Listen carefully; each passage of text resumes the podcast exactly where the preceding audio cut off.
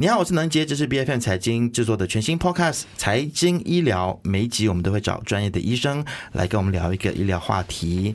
今天我们来聊聊出国度假回来，你是否也带着性病回家了呢？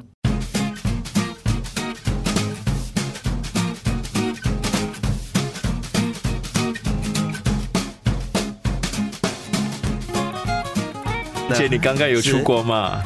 我是刚刚出国回来，去泰国吧。啊，但这个 节目今天这一期节目，我是为了我们所有的听众而做的啊，绝对不是我自己想问。好的，好的，好的。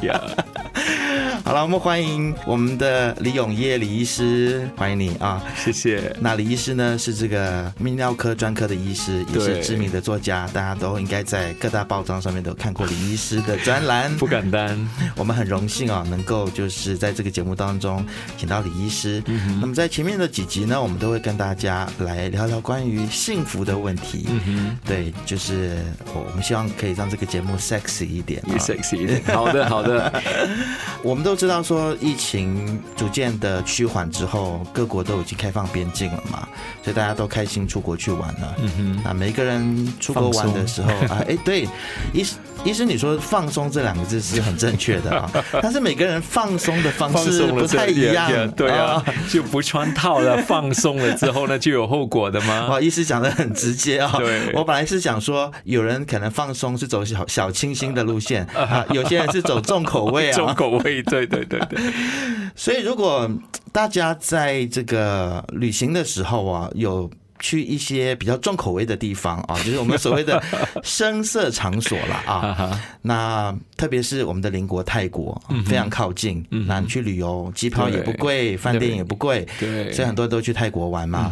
那我相信很多在听我们节目的，不管是男生或女生朋友，都可能有买春的经验。嗯哼，啊，我们大家都是成人嘛，这种事情摊开来讲没关系吧？对，没关系。那如果是真的换上了什么东西，不要影响。到爱人或者是家人是最重要，对吗？是是是，我最近就有一个朋友啦，他刚刚从泰国回来，然后呢，在泰国他有一些特别的邂逅服务啊，他也不是去深色场所，他就是可能就是遇见了他喜欢的人，然后就有一夜情，一夜情。结果他这个一夜情的对象呢，就告诉他说啊，我。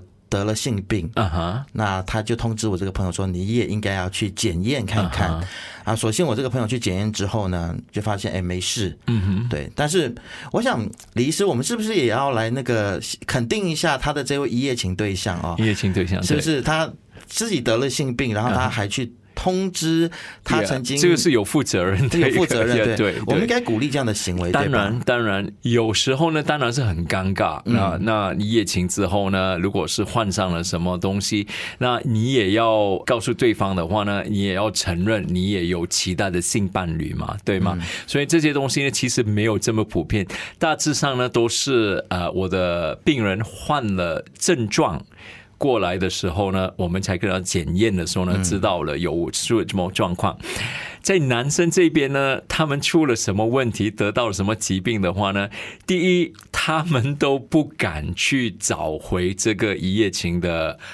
这个对象，这个对象啊，因为有时候他们真的是不知道是谁哦。OK，呀呀，有时候呢喝醉了嘛，或者是有时候呢夜情的时候比较疯狂的时候呢，当然也是很难断定是跟谁发生了关系啊。这边劝大家不要随意酒后乱性，对酒后乱性，对你连对象是谁都不知道，那你就不知道你的病的来源是哪里了。对对对，这是原因之一啦。对，第二呢，就是他们回到家的时候呢，可能跟自己的性伴侣或者是太太呢，也是有了关系啊。那这样的话呢，就很怕啊。那就在一个心情很不稳定的情况里面来找我啊。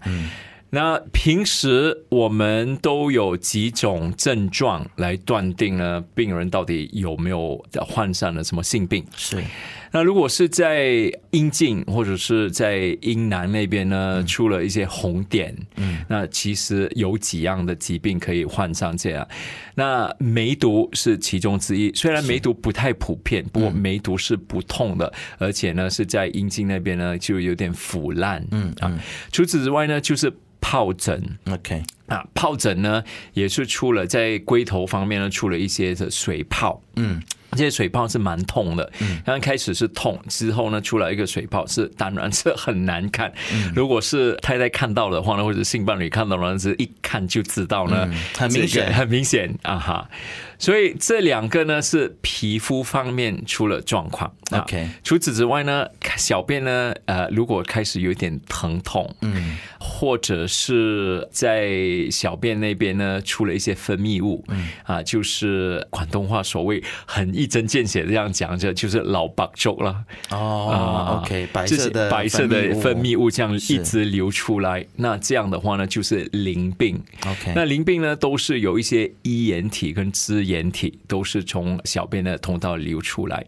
呃，一样东西很奇怪的呢，就是男生我们如果患上性病的话呢，是很明显的，就是小便很痛，而且呢会有分泌物流出来，而且会皮肤方面呢都会有一些腐烂的问题。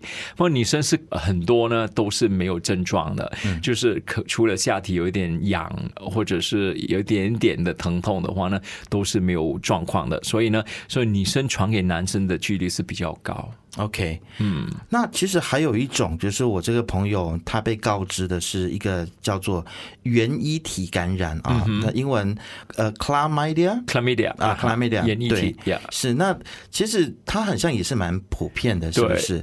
但他刚开始的时候好像是没有症状啊，对，都要隔两三周之后才会有症状。呃，其实是五到七天左右。刚才所谓的淋病呢，其实是有七种，chlamydia 是其中之一。哦。啊，第二呢呢就是 gonorrhea，嗯，啊，接下来呢有几种呢，一种是 trichomonas mycoplasma，嗯，呃，跟 ureaplasma，这些呢都是在淋病的范围里面的，有的呢就是衣眼体，有的是支眼体。OK。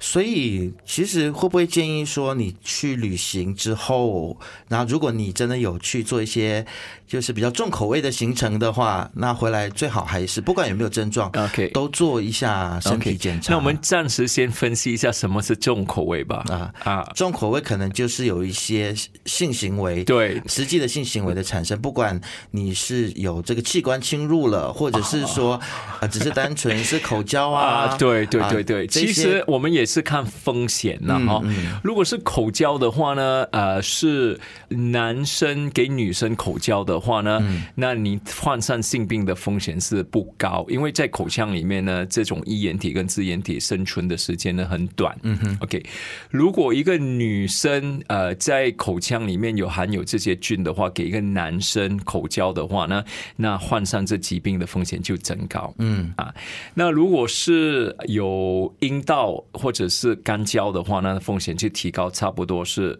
几乎是一百倍。嗯啊，那是呀，那这样的话呢，就是我们面对患者的时候呢，第一就当然是看一下那个风险，就是如果病人坦白的话呢，就说有没有口交啊？这样有时候呢，病人真是否认的嘞，就是进来呃诊所之后呢，根本是那个分泌物一直流出来，小便也是很痛，然后问下呢，就是你去游玩的时候呢，有什么性接触的吗？都否认的。那有的病人真的是坚持他是呃旅店的那些毛巾安脏啊，或者洗手间马桶不要安脏的话呢，我们也是没有追究的太呃审问哦，也不会追追根究底。对，你们应该心里都很明白，对，很明白的。如果是病人真的是只是追求医治啊，甚至有的病人出现的话呢，也是给我们一个假名。因为呢，他们真的是担心这些东西，如果是检查出来有什么问题的话呢，会影响到他们一世人就也会保险的。因为保险开始知道呢，你有这种呃高风险的性行为的话呢，可能以后呢就不会受保了。是，对，所以。有这些高风险的这些疾病的话，以后就不会受保，这是一方面嘛。但是有有些人他可能用假名，是不是也担心他自己的这个家人会被外泄出去？对对，其实你病史是不会外露的。不过如果一个人真的不幸患上了呃艾滋啊，刚才我们所谓的呢是疱疹、淋病跟呃梅毒，嗯其他的疾病呢就例如呃呃。呃，那个艾滋、B 肝、C 肝，还有呃 HPV 啊，那这些呢是不可能根治的。如果艾滋的话呢，成为一个医生，如果是病人真的是有患上这个呢，我们有这个责任呢，要去通知家人吗？我们不是通知家人，我们要通知卫生部哦。所以呢，很多病人呢都担心，如果真的是有出了什么状况的话呢，家人会知道，或者是呃卫生部会追究。是，但是比较轻微的这些性病，或是这些还是可控、可治疗的这些性病的话，那这个就是不会拿来去告诉卫生部嘛？就是对，只是一种就是艾滋，艾滋而已。对，艾滋而已。所以大家要。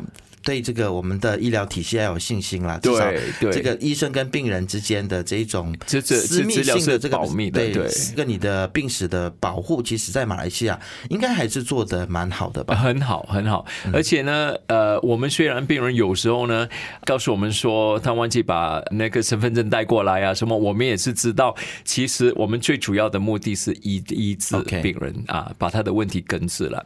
提到根治的话呢，刚才我们所谓的一半的呃性病呢是 bacteria，另外一半呢是 virus。嗯，那 bacteria 的病全部都可以根治的，就是细菌所影响的这个都可以被根治。对，那如果是细菌，呃，我们所谓的虽然是最毒、最高风险的病是梅毒，嗯，梅毒是 penicillin 也可以把它根治的。OK。啊，刚才你朋友所患上的 chlamydia、gonorrhea，呃，这一类的呢，也是抗生素会把这个问题根治了。OK，而且根治了之后呢，就完全不会存在。嗯，如果你延迟治疗的话呢，那你会患上了几个问题。第一，就是如果是长期的这一个疾病呢存在在性器官的话呢，会引起那个性功能障碍，OK，或者是不育。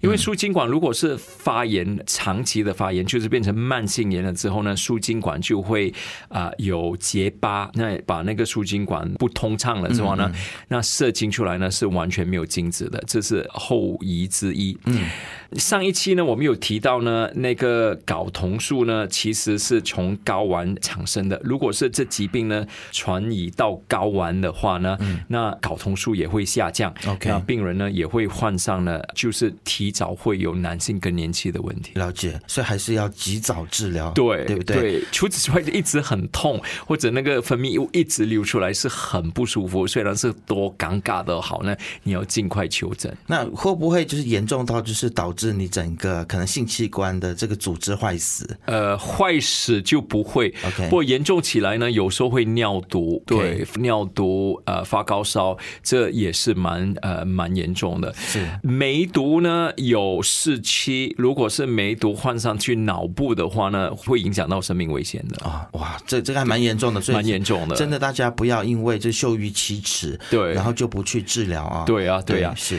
啊，第二类的就是 virus，是我正想要问，就刚刚讲过细菌的嘛，对，所以现在这种是病毒性的，病毒性的，病毒性。刚才我们提到呢，就是疱疹，疱疹是病毒性，是不会根治的。OK，那如果是你患上了这种病，有的人呢，就是说，哎呀，很轻微的一种皮肤病，的确是一种皮肤病，而是如果你体质比较差，去例如缺水、缺眠的时候呢，它会发作，发作了之后呢，经常都会很疼痛，所以疱疹是完全不能根治的。B 肝。吸肝也是会一世人的呢困扰着你。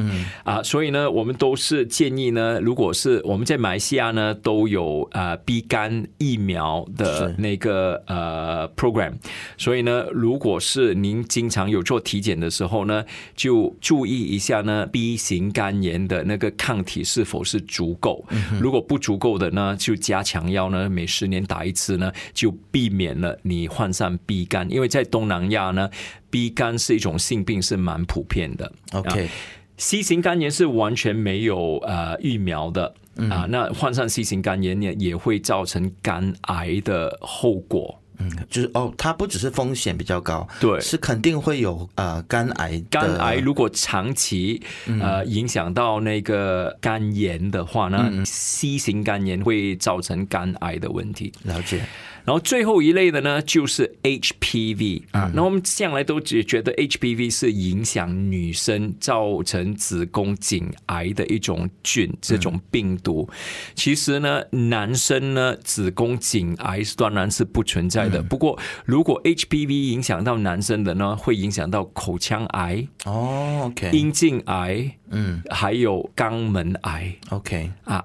而且最可惜的呢，是在马来西亚呢，这种疫苗是存在的，而只是打在女生的方面。如果一个男生经常都有很多性伴侣的话，或者是比较重口味、干焦的那个兴趣吧、习惯、癖好、癖好，是 那倒不如去求诊的时候呢，提起要有这种疫苗打这种疫苗的话呢，那以后患上这种 HPV 的性病的风险就。几乎不存在。嗯，是我我正想要问医师，其实刚才医师有提到关于这个疫苗的问题。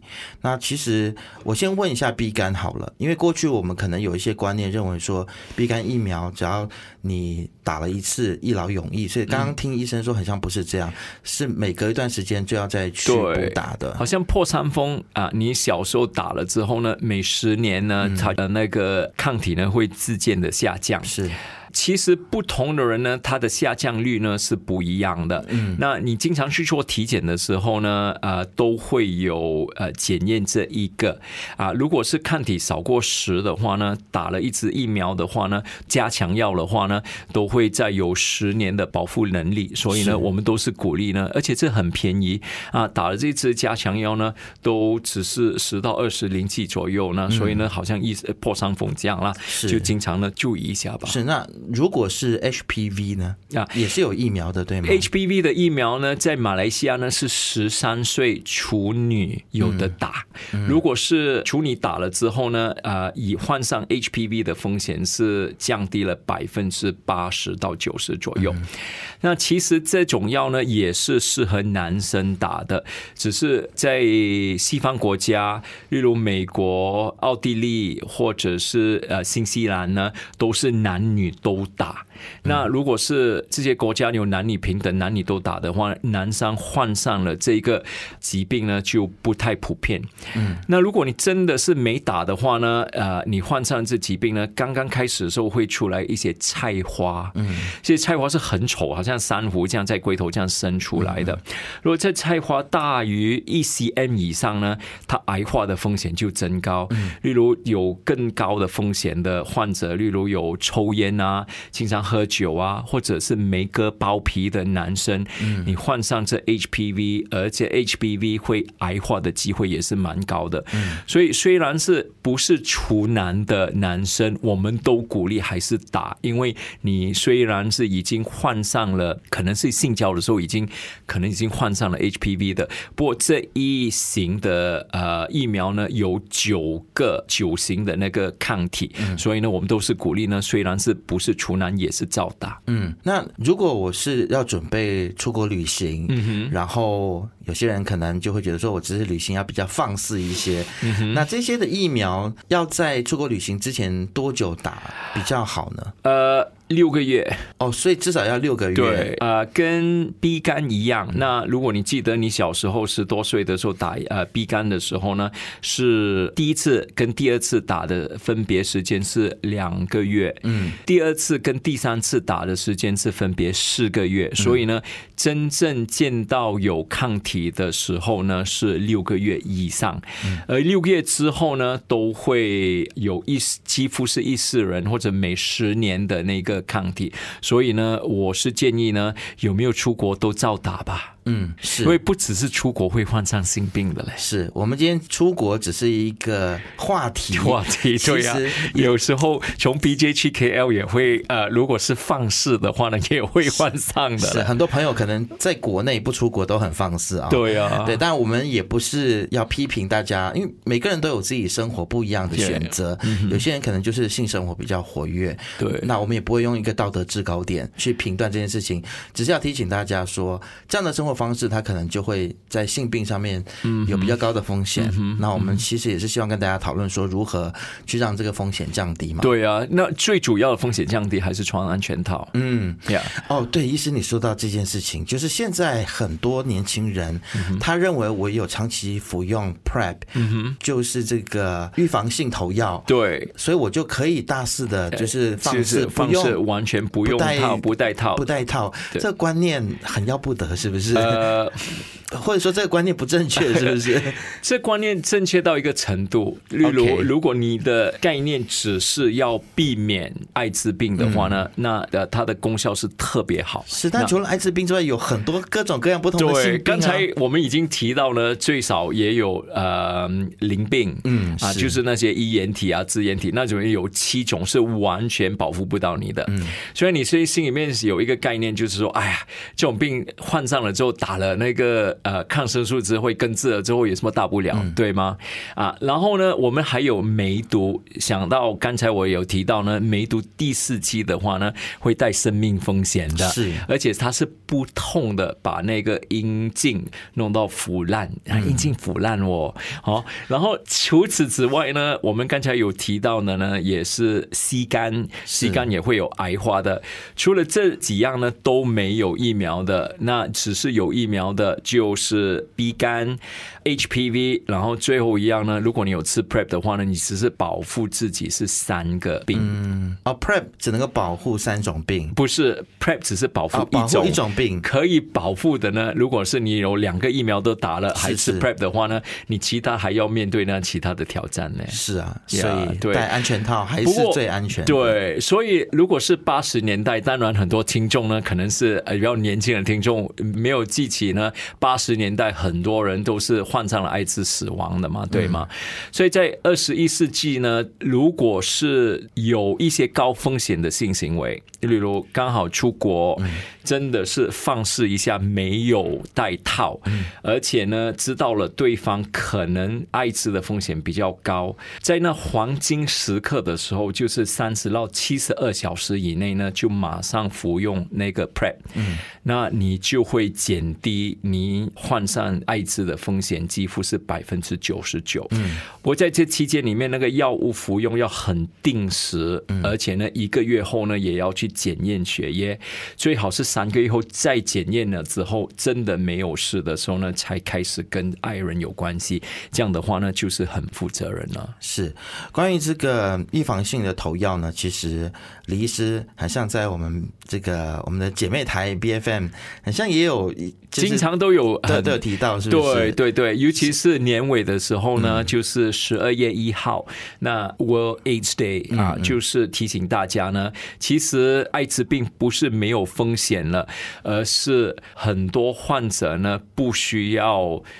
可以算是放弃自己生命，因为在八十年代的话呢，患上艾滋是个死刑。是，虽然我们今天有谈到呢，呃，性病是多危险的话呢，也没有危险到如果真的是不幸呃在呃放松的时刻呢，患上艾滋病的话呢，也不是代表是一个死刑。是是，对，所以呢，当然有安全措施是最好。如果不幸患上这些疾病的话呢，刚才我们所谓的。一切的疾病呢，都是可以医治，有的甚至可以根治，只是要提早就诊。是非常谢谢医生今天给我们这个耳提面命的再次的提醒啊。